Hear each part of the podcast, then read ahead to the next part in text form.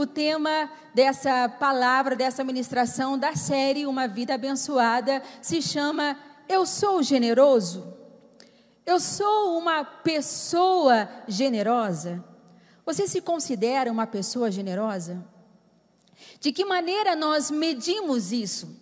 Ah, a gente pode pensar, hum, às vezes eu sou generoso, mas às vezes não sou tanto assim. Como a gente pode medir isso? Como a palavra de Deus nos, nos conduz a esse respeito? Porque é sobre ser, não é sobre ter, não é quanto de generosidade nós podemos ter, mas é sobre ser toda essa série embasada naquilo que Deus nos dá, nos recursos financeiros que chegam às nossas mãos, está completamente ligada ao Deus dos corações, ao Deus que conhece o coração do homem, ao Deus que tem prazer em abençoar os seus filhos. Mas para isso, Ele está nos conduzindo nessa jornada de sermos aquilo que Ele nos chamou para ser e para que Ele se torne tudo o que Ele precisa se tornar em nossa vida. E para que a gente possa descobrir um pouquinho mais e fazer esse teste do coração,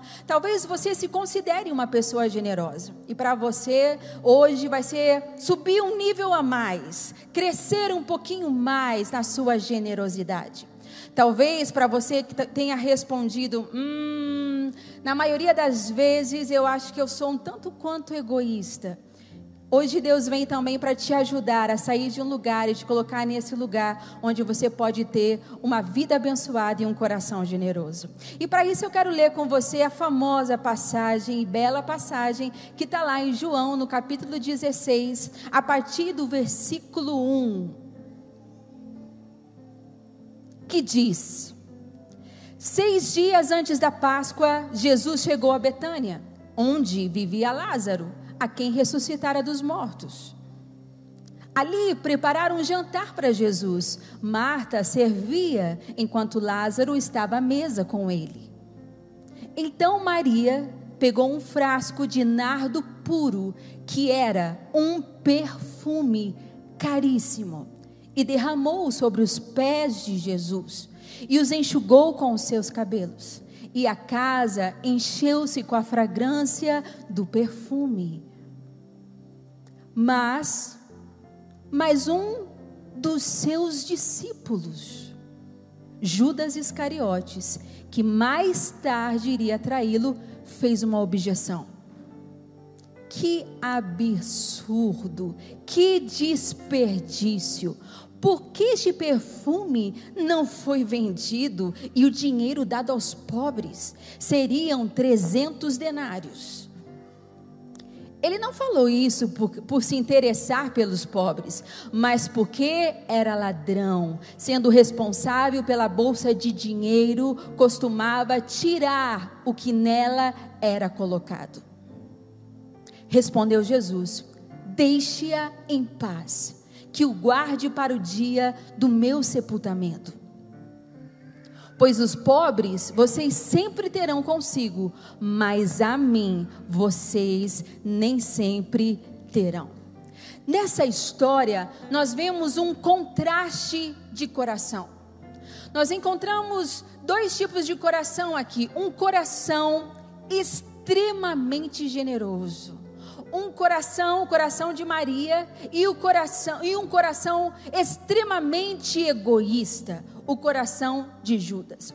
No mesmo ambiente, numa mesma casa, no mesmo episódio, há um contraste de corações. Inclusive Maria, que era uma discípula à distância de Jesus, Jesus os amava, mas ela não caminhava perto de Jesus. Ela ouvia falar dos milagres que Jesus fazia. Ela ouvia falar do poder que Jesus tinha e ela cria nele. Judas Iscariotes era a pessoa que caminhava de pertinho, era a pessoa que havia visto Jesus realizar grandes milagres, mas naquela situação o coração apareceu. Naquele momento nós vemos uma luta acontecendo. E eu vejo que nós podemos fazer algumas perguntas, como estamos trabalhando hoje o tema de generosidade, algumas perguntas a respeito desse episódio. Por que Maria deu uma oferta tão extravagante. Ela não apenas deu uma oferta, ela deu uma oferta extravagante e a Bíblia deixa isso muito claro. E a outra pergunta é: por que Judas se ofendeu com a oferta da mulher? O dinheiro não era dele. O desperdício não é, não estava vindo dele. Por que ele estava tão incomodado? Porque sempre aonde há generosidade, o coração do egoísta irá murmurar. Sempre que você encontrar em um ambiente, em um lugar, em uma casa, em uma igreja que haja generosidade, você, o coração egoísta vai reclamar, vai se manifestar. Por quê? Você já viu que dízimo, ofertas, são os assuntos mais criticados fora da igreja e dentro da igreja? Se é algo do coração, se é algo que as pessoas decidem dar voluntariamente, porque entendem, têm uma revelação do cristianismo que vivem, porque esse assunto é tão criticado. As pessoas podem falar dos seus próprios bens, dos seus próprios recursos, mas falar do recurso do outro. Porque esse sempre foi, na verdade, a luta, a luta do eu, a luta do ego, a luta do jardim do Éden, a luta do não, você não vai ser o meu Deus. Não, eu vou comer do fruto proibido.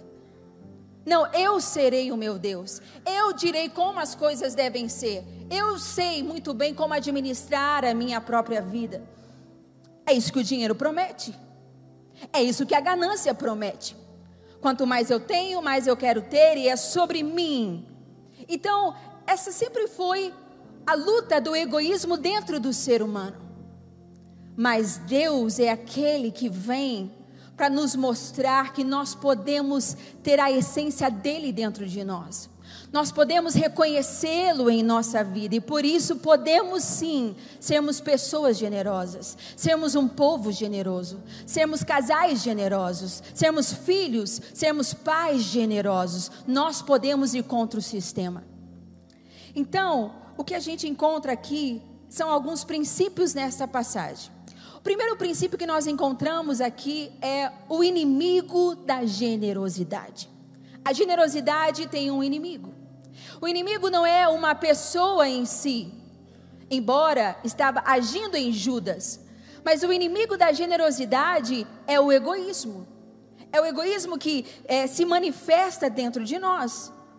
Então, o que acontece? Desde pequenos, você sabe, pelas crianças, pelos seus filhos, desde pequeno, uma das primeiras palavras que uma criança aprende é a famosa palavra é é meu.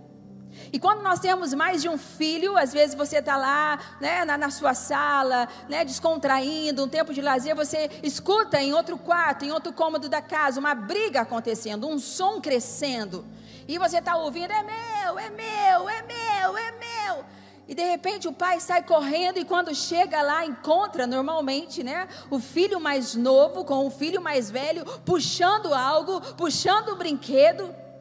E aí, na verdade, chega o dia em que para os pais não importa mais ser justo.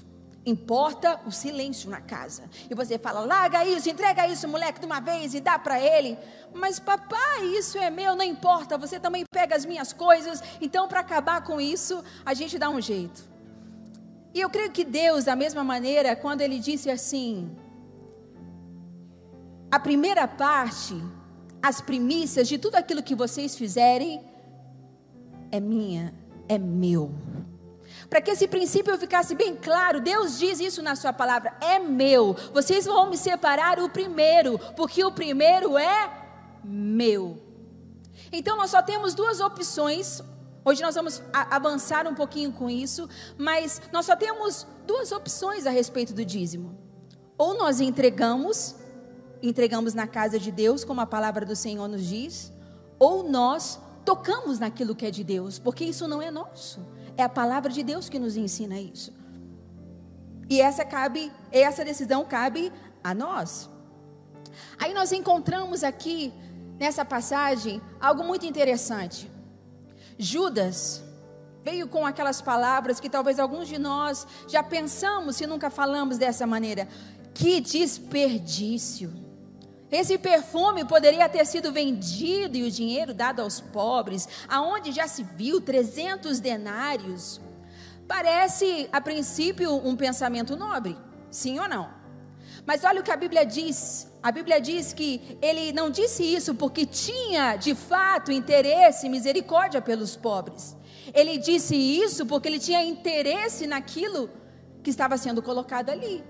Ele tinha interesse com que o perfume fosse vendido para que ele pudesse usurpar e usar parte daquele dinheiro, se não todo o dinheiro, porque a Bíblia fala que ele era ladrão, porque ele tocava naquilo que era do ministério de Jesus, que era o Filho de Deus, que estava ensinando e quebrando sofismas, paradigmas e sistemas naquele momento, para que os seus discípulos entendessem que agora o reino de Deus havia chegado e que eles não poderiam ser sepulcros caiados belos por fora e podre por dentro. Jesus veio para quebrar tudo isso. Então, muitas vezes o egoísmo ele se revela dessa forma, quando a gente vê extravagância, quando a gente vê algo maior acontecendo, nós criticamos, nós julgamos. E normalmente extravagância para algumas pessoas é o que? É alguém ter mais do que nós temos. Para que uma casa dessa? Nossa, eu jamais precisaria de uma casa tão grande assim. Ai, nossa, olha aqui, olha o carro daquela, viu que trocou de carro. Nós estamos sempre preocupados com a extravagância das pessoas à nossa volta. E isso de alguma maneira também é transferido dentro da casa de Deus. Quando o egoísmo está presente, nós estamos criticando, nós estamos julgando aqueles que estão tendo atitudes de generosidade, que estão tendo atitudes de um coração bondoso e até além daquilo que lhe é pedido, tendo um coração extravagante diante do reino de Deus e da casa de Deus. Esse era o coração de Judas. E muitas vezes nós julgamos a extravagância de alguém para cobrir o nosso próprio egoísmo. E essa é uma avaliação, irmãos, que nós precisamos fazer. Se quando nós estamos julgando pessoas ou julgando a casa de Deus, não é por conta do egoísmo que está dentro do nosso próprio coração. Interessante que Judas tinha a bolsa das ofertas. Ele carregava a bolsa das ofertas. Jesus o havia instituído para carregar aquela, aquela bolsa de ofertas. A Bíblia fala que ele pegava o dinheiro que ali era colocado. Deixa eu te fazer uma pergunta: será que alguém aqui dentro teria coragem de, na hora que está passando as ofertas dentro da igreja, da casa de Deus, teria coragem de pegar algo de dentro dessa bolsa, de dentro desse malote e sacar algo para si? Acredito eu que não. Por quê? Porque esse dinheiro é consagrado, esse dinheiro pertence a Deus, à casa de Deus, sim ou não? Não teríamos coragem de fazer como Judas fez. Mas muitas vezes nós não estamos colocando na bolsa de ofertas aquilo que pertence a Deus. Nós estamos retendo. Nós estamos com o ego do jardim de novo em nossa vida. E por isso não podemos experimentar novos níveis. E por isso não podemos crescer em áreas da nossa vida, não apenas financeira, mas em outras áreas, porque lembremos, a vida abençoada é uma vida abençoada em todas as áreas da nossa vida. É o Senhor se manifestando em todas as áreas da nossa vida. E quem deu a bolsa a Judas? Não foi o próprio Jesus, sim ou não?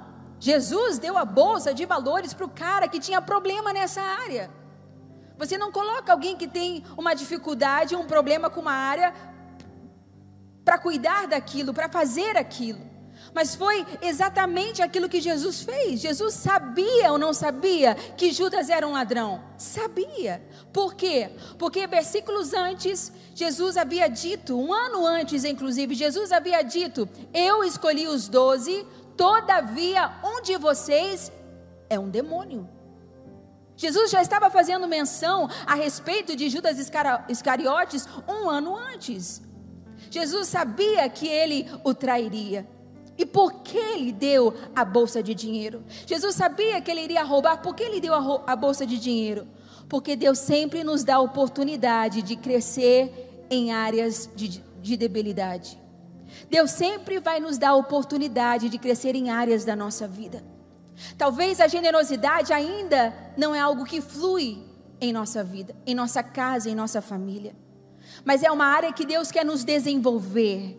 É uma área que Deus quer nos aprimorar. É uma área onde Deus está elevando os nossos olhos exatamente para uma cena como essa, de um amor extravagante, de uma oferta extravagante, e comparando um coração egoísta, para que nós possamos crescer e nos desenvolver. A palavra do Senhor diz em 1 Coríntios, no capítulo 10, versículo 13, que Deus não nos tenta e nós não passamos por tentações que nós não possamos suportar. Todavia, Deus nos dará um escape em toda e qualquer situação que nós venhamos a passar. Então Deus não nos testa para ver se a gente vai ser bom ou não vai ser bom, se a gente vai conseguir ou não, mas sim Deus nos dá oportunidades para que nós possamos nos desenvolver, para que nós possamos crescer. E o dinheiro é um teste de coração. Para Deus se trata de teste de coração. Fidelidade se torna teste de coração para Deus. Ofertar na casa de Deus é um teste de coração. E Deus está nos testando nesses dias, fazendo um belo test drive, para que a gente possa ter uma bela máquina, para que ela realmente, dinheiro precisa estar na nossa carteira, na nossa bolsa, no nosso banco, na previdência, mas não no nosso coração. Não no nosso coração. Porque quando a ganância cresce, quando tudo é sobre mim e para mim, o egoísmo cresce. E foi por conta do egoísmo que a malignidade entrou no coração de Judas e o levou e deu destino a ele, que certamente nenhum de nós gostaria de ter. Interessante que Judas, ele seguia Jesus por aquilo que Jesus podia dar a ele. Então, Judas estava andando com Jesus com base no seguinte princípio: o que é que eu vou ganhar com isso? É verdade, pastor? Então, se eu dou meu dízimo, o que é que eu vou ganhar com isso? E Judas tinha esse tipo de pensamento porque ele não tinha revelação daquilo que Jesus realmente estava fazendo. Quando Judas percebeu que Jesus não iria cumprir a missão da maneira como ele imaginava e idealizava que Jesus deveria cumprir, que Jesus deveria expulsar os romanos da terra de Israel, que Jesus deveria tomar o trono e se tornar rei.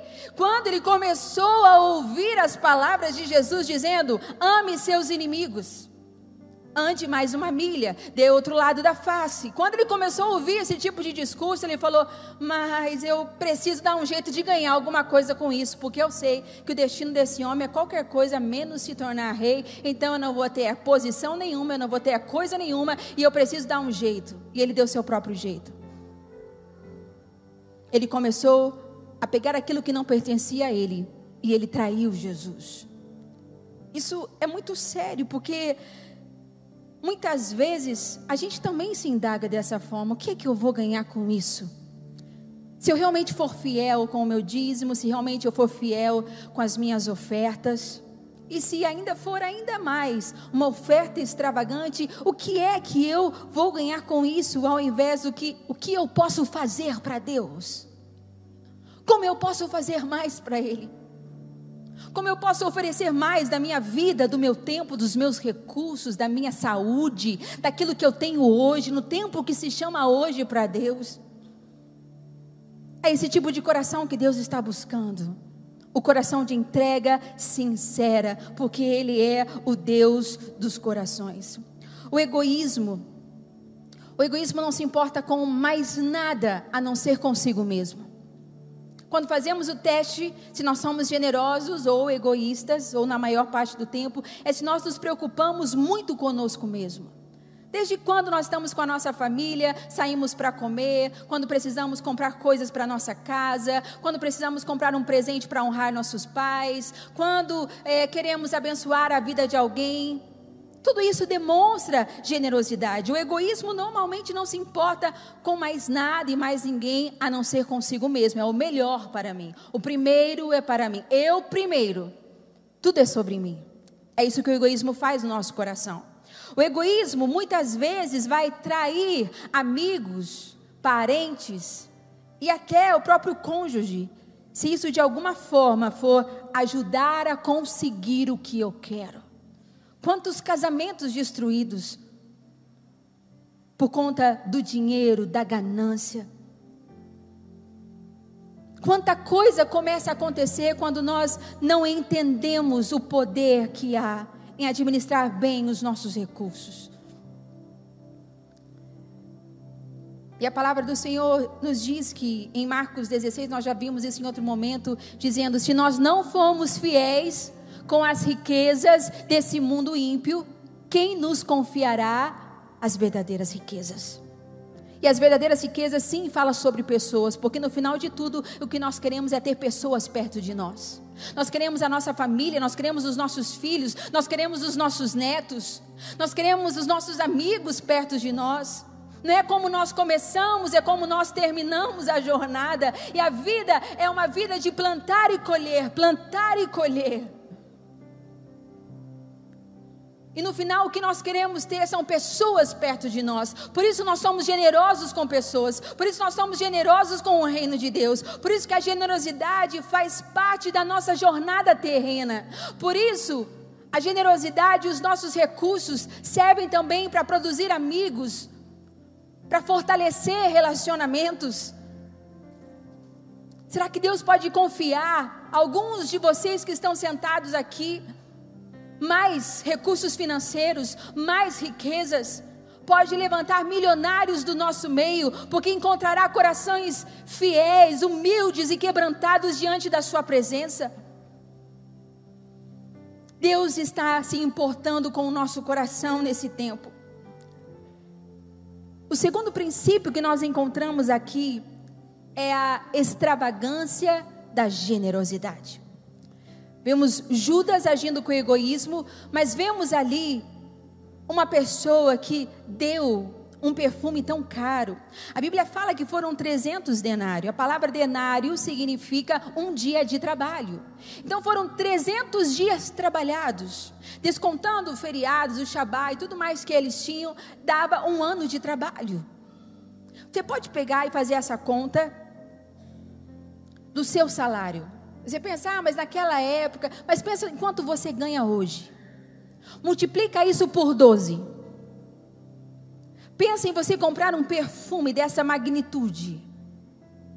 E você simplesmente quebrar aos pés de alguém. Agora, pense o seguinte: será que essa oferta do seu salário multiplicado por 12, fosse entregue na igreja, na casa de Deus. Você considera que isso seria uma oferta extravagante? Sim ou não? Sim, eu imagino que sim. Uma oferta muito extravagante. Agora, outra pergunta: será que isso impressionaria a Deus? Quanto de dinheiro impressionaria a Deus? Quanto poderíamos dar que Deus iria falar: Uau, mas você é uma pessoa generosa. Olha quanto de dinheiro você está ofertando. Quanto de dinheiro impressionaria a Deus? Deixa eu te ajudar um pouquinho. Primeiro, recorde a cidade aonde Deus vive.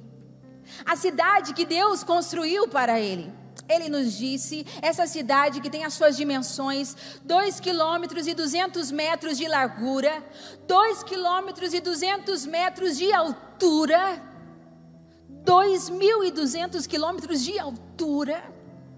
A Bíblia fala que essa cidade de Deus, o asfalto, o pavimento da cidade é feito de ouro puro.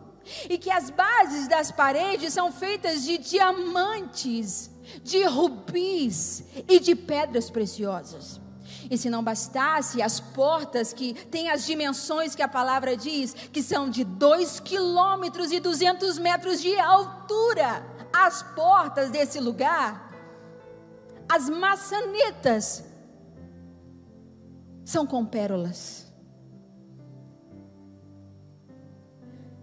Tem uma historinha que eu ouvi que diz que um homem muito rico, disse: Quando eu morrer, eu quero levar barra de ouro para o céu. Vocês estão entendendo, família? Quando eu morrer, eu quero levar barras de ouro para o céu. Esse homem morre e chega lá no céu. E Pedro vem recebê-lo. E quando Pedro se aproxima, diz para ele: Por favor, abra a sua maleta. Você trouxe uma maleta? Por favor, abra a sua maleta. Ele diz que quando esse homem abre a maleta, Pedro olha e diz: Trouxeste asfalto?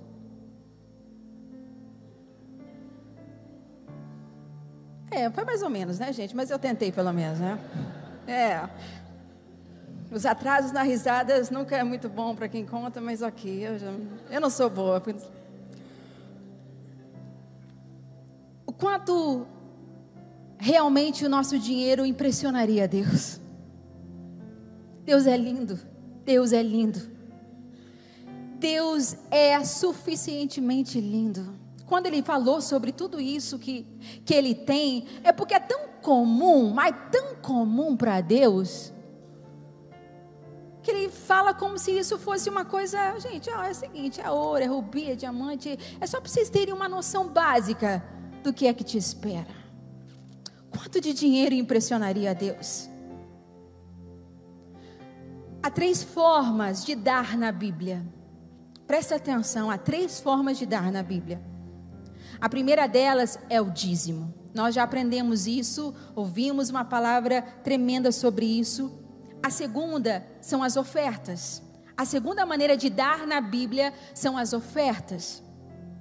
E a terceira forma de dar na Bíblia são ofertas extravagantes. São ofertas que são decididas no íntimo do coração para serem entregues aos pés de Jesus. As ofertas são aquelas que nós decidimos naturalmente, racionalmente. Ah, hoje vou ofertar esse valor, não vamos vir de mãos vazias à casa do Senhor, no nosso grupo de crescimento ou na igreja, separamos a nossa oferta, passamos nosso cartão, ofertamos na casa de Deus. Mas existe um nível maior de ofertas, de ofertas extravagantes. A Bíblia fala que o rei Davi, que era o pastorzinho humilde, de família simples, homem que tornou seu coração quebrantado, Deus o colocou numa alta posição.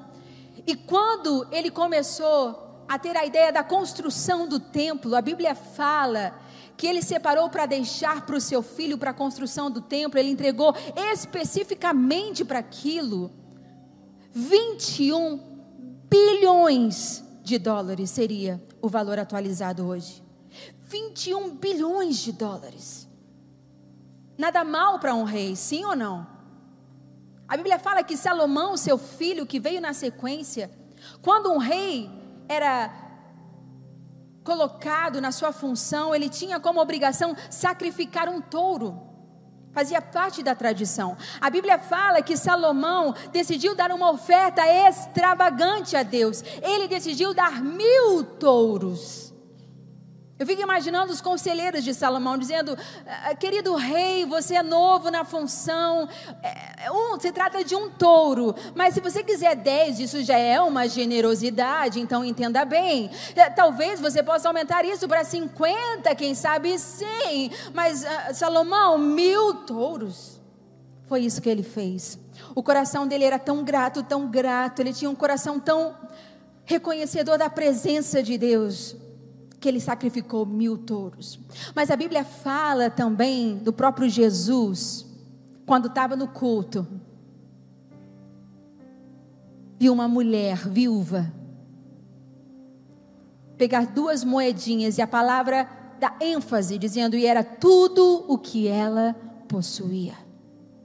E ela entrega as duas moedinhas, e Jesus ensina um princípio aos seus discípulos. Essa, de todos os outros que contribuíram, foi a que mais deu, porque deu de tudo o que ela tinha em fé. Então não é sobre valores, é sobre disposição de coração. Essa é a grande diferença do que nós estamos aprendendo a ter uma vida abençoada. Infelizmente, a maioria dos cristãos não, não está nem no primeiro nível, não consegue nem se comprometer na fidelidade com aquilo que Deus lhe pede. Há uma estatística mundial que apenas 3% dos cristãos em toda a terra devolvem seus dízimos. 3%. E se nós queremos avançar em experiências com Deus, se nós queremos nos parecer talvez 3%, 10% com que Maria foi, nós vamos precisar desenvolver a generosidade dentro do nosso coração. Por que Maria deu uma oferta tão extravagante? Há um motivo. Porque dois meses antes. Nós lemos capítulo 12 de João. No capítulo 11 de João, nós encontramos o relato da ressurreição do irmão dela. Jesus ressuscitou Lázaro dos mortos depois de quatro dias. E ela estava muito agradecida. Ela estava com o coração cheio de amor e gratidão a Jesus. Quando Jesus vem à sua casa dois meses depois, ela não hesita o dinheiro perdeu o seu valor monetário. Ela precisava fazer algo extravagante, ela precisava honrá-lo, ela desejava honrá-lo. Se alguém da sua família ressuscitasse, alguém querido da sua família morresse e ressuscitasse, você acha que isso afetaria a maneira como você vê o seu dinheiro? Porque foi isso que aconteceu com Maria ela passou a ver suas finanças de uma maneira completamente diferente depois daquilo que Jesus fez. E segundo as Escrituras,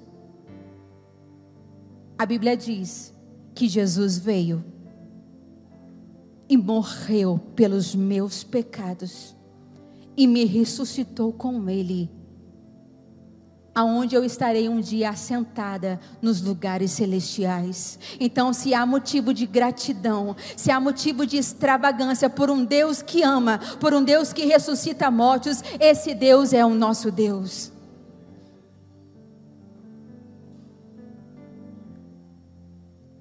E aí então nós encontramos a recompensa. Jesus já nos deu tudo o que nós precisamos, mas Ele ainda recompensa a generosidade. Ele disse: aonde esse evangelho for pregado no mundo, isso será mencionado.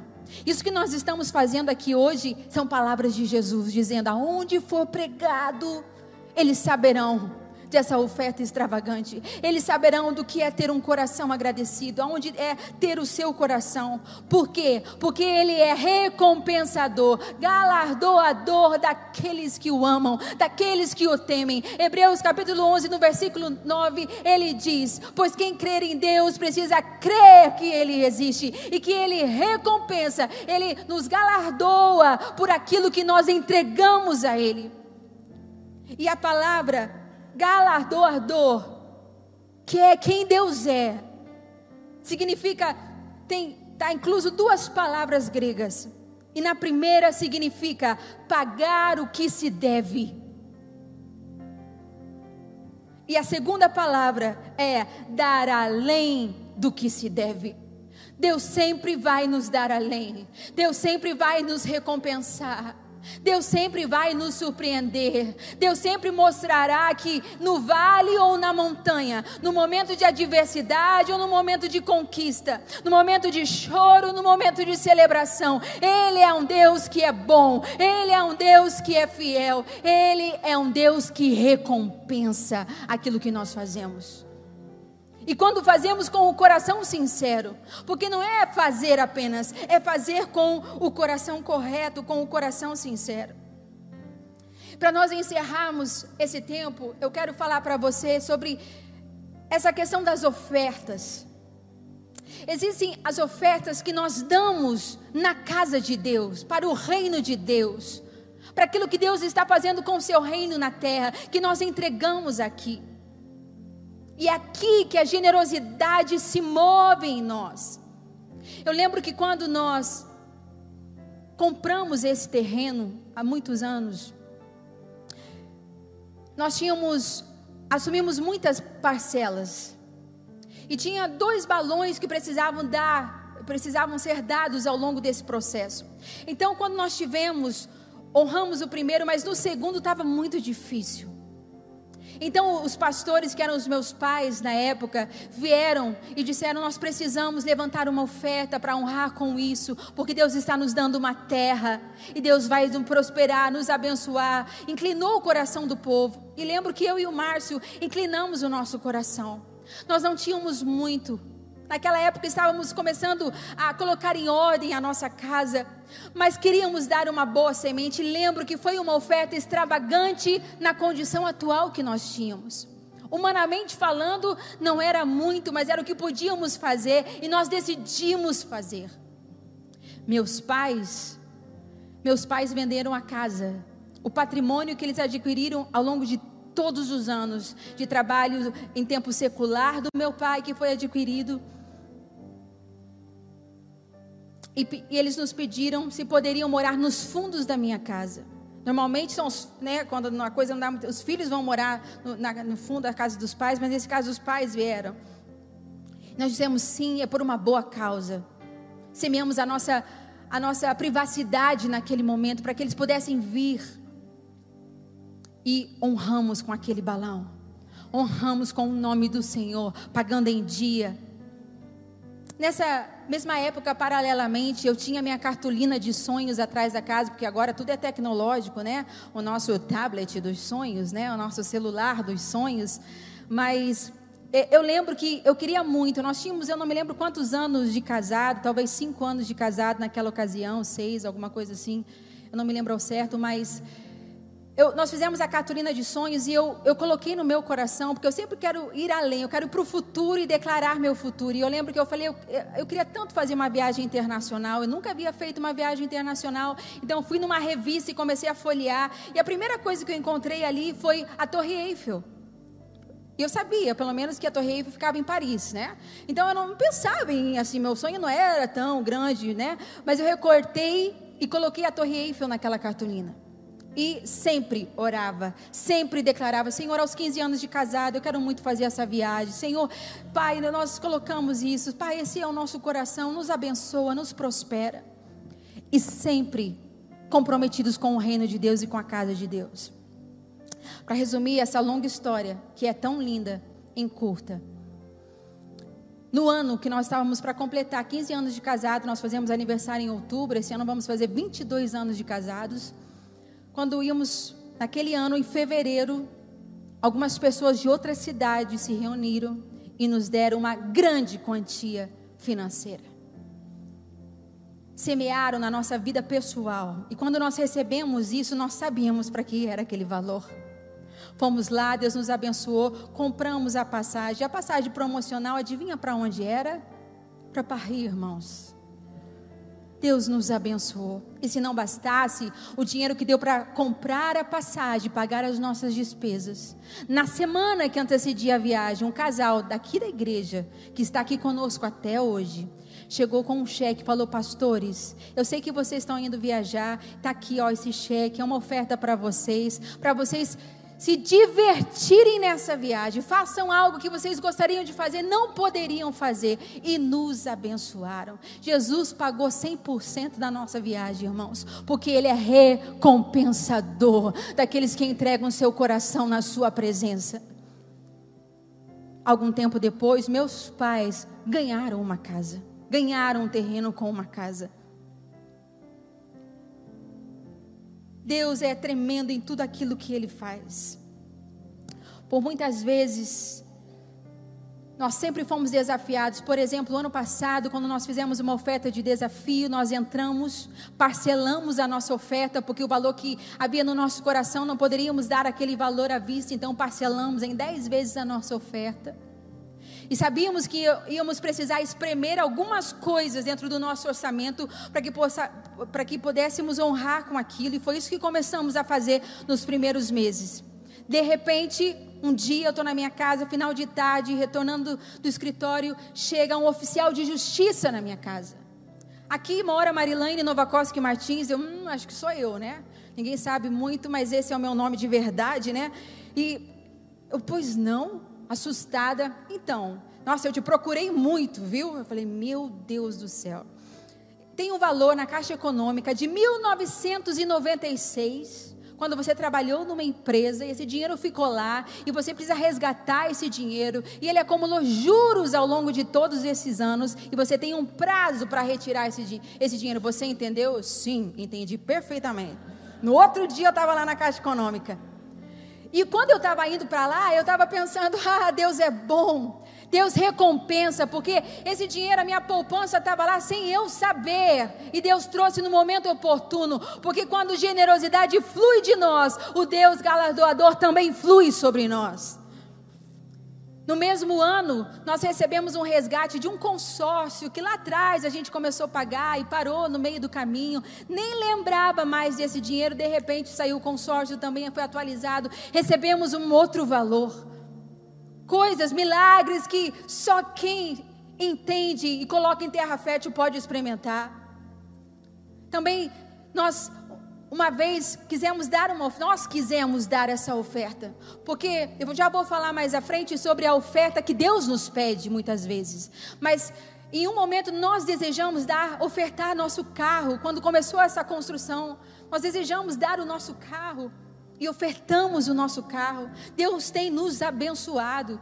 Sempre, sempre compramos carro com custo bem abaixo do mercado. Irmãos da igreja sempre nos abençoam com isso. É impressionante aquilo que Deus faz. Sem contar que anos anteriores, um casal aqui da nossa igreja nos abençoou com um carro, nos deu um carro.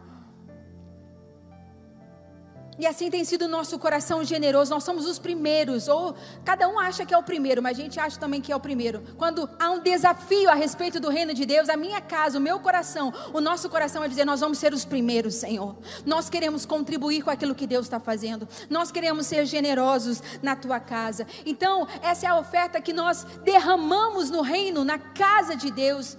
Às vezes, em momentos que Deus está nos chamando para isso, para que Ele possa realmente nos abençoar. Agora, existe também outro tipo de oferta e semente que nós chamamos muitas vezes de semeadura. É quando nós abençoamos a vida de outra pessoa com algo que nós temos. É quando somos impelidos a abençoar alguém numa necessidade, talvez que, que a, a pessoa tenha, ou algo que nós decidimos voluntariamente dar a ela. Por muitas vezes, muitas vezes, não foi uma nem cinco e talvez mais de dez vezes nós ofertamos pelos nossos filhos. De que maneira? Na casa de Deus, ofertas com propósito. Senhor, essa oferta que nos custa tanto é pelos nossos filhos, é pelo Mateus, é pelo Murilo, é pela minha próxima geração. Eles serão homens de Deus, eles te temerão, eles não vão se desviar, ainda que balance, eles vão estar na rocha pelos nossos filhos, ofertas de propósito. Outras vezes ofertamos pelos nossos filhos na vida de outras pessoas, de pessoas que nós enxergamos que fluem em algo que nós gostaríamos que fosse estendido para a vida dos nossos filhos. E dizemos isso quando entregamos para a pessoa: olha, essa oferta eu quero te dar porque isso fala, é uma oferta sobre os nossos filhos, é uma oferta de propósito, é uma oferta que nós colocamos diante de Deus, tanto em seu reino, como também na vida de outras pessoas. Foi impressionante esse final de ano no culto da virada. Antes de sair de casa, nós colocamos um valor do nosso coração para entregar como última oferta do ano, mas também como a primeira oferta do ano. Afinal de contas, era o culto da virada. Chegamos aqui, agradecemos a Deus, o honramos. Termina a reunião, estamos indo embora. Uma pessoa corre e fala, pastora, eu senti de dar essa oferta para você, ó, pastora, e tal e tal. Porque nós não damos oferta, irmãos, para quem precisa exatamente. Nós damos oferta para solo fértil. Porque quando Judas disse assim, se tratando daquele assunto específico, quando ele disse, ah, isso poderia ser dado aos pobres, ajudar os pobres é nossa obrigação. Fazer ação social é nossa obrigação, como igreja, como povo de Deus, ajudar o necessitado é nossa obrigação. Mas a oferta é um nível maior, é onde nós decidimos entregar, nós decidimos semear. É onde são sementes, a palavra diz que o Senhor dá, dá semente ao semeador. E nós vamos semeando em solo fértil. Esse é um outro tipo de oferta. Agora, existe a oferta que Deus nos pede. Deus pediu algo a Abraão. Algumas vezes Deus vai nos pedir. De que maneira Deus pede? Normalmente é com aquela voz doce e suave. E a gente fica, será que é Deus mesmo? Será mesmo que eu devo fazer isso? Alguns anos atrás, eu, eu, eu senti Deus falando ao meu coração que eu deveria fazer uma semeadura uma vez por semana. Toda semana eu deveria pegar algo meu e entregar para alguém. Isso foi alguns meses. Então, uma vez eu semeava uma roupa, outra vez eu semeava um brinco, outra vez eu semeava um batom, outra vez é, eu semeava um valor em dinheiro, e assim foi indo. Quando chegou um determinado estágio do ano, eu já não sabia mais o que fazer. Eu já havia rapado muitas coisas em casa e eu ficava, Deus, o que, que eu vou fazer? Não sabia nem para quem dar. Chegava na reunião e de repente eu via alguém ia lá e semeava. Uma vez por semana, um ano inteiro. E eu sabia que o Senhor havia me pedido aquilo, que Ele estava nivelando, calibrando o meu coração. Algum tempo depois, eu recebo uma, uma mensagem. Alguns de vocês já ouviram isso, mas eu, eu gostaria só de poder compartilhar com aqueles irmãos que, né, que talvez não tenham tido a oportunidade de ouvir. Algum tempo depois, eu recebi uma mensagem de um casal que estava vindo à, à igreja, que tem um salão de belezas renomado na cidade. E eles me mandam uma mensagem dizendo: Olha, pastor, eu gostaria de semear para você, dar para você. Daí eles colocaram em caixa alta, toda semana. Eu falei: Ah, eu, eu já ouvi isso em algum lugar. Toda semana. Uma escova, uma unha, um pé, uma sobrancelha e uma maquiagem para você. Só que, ok, eu recebi aquilo e eu fiquei muito feliz. Mas pasmem, por quatro anos eu tenho recebido toda semana. Toda semana. Jesus decidiu me abençoar toda semana. E o meu marido agradece por isso, né? Quando eu vi aquela frase toda semana, eu sabia que era o Senhor dizendo: Eu estou te abençoando, filha. Eu estou liberando favor sobre a sua vida. Algo que eu nunca orei, isso nunca teve no meu caderno, receber toda semana. Quem não gostaria, não é mesmo? Mas nunca foi um pedido meu, porque Deus faz além do que pedimos, além do que imaginamos, conforme o seu poder que opera em nós. Esse é o Deus que nós amamos, esse é o Deus que nós servimos. Eu lembro que eu guardei por uma estação o dinheiro do meu aniversário, parece criança, né? Mas eu ganhei dos meus pais, dos meus avós, né? Sempre um valorzinho guardando, porque eu queria muito comprar um perfume importado, que eu sempre ouvia falar, mas nunca tinha condições. Então eu fui guardando e de repente eu consegui o valor e fui comprar o sonhado perfume. Comprei. Quando eu cheguei com o perfume, passei a primeira vez uma gotinha só para economia daquele perfume. Fomos convidados a ir a uma outra cidade ministrar. Tô eu na hora do louvor, adorando ao Senhor. E Jesus fala comigo, Naine, quero que você dê seu perfume. Eu falei, não, Deus. Não, perfume não. O senhor sabe quanto tempo eu economizei para comprar esse perfume? Sim, eu sei. Aí eu já sabia o que Deus queria fazer comigo.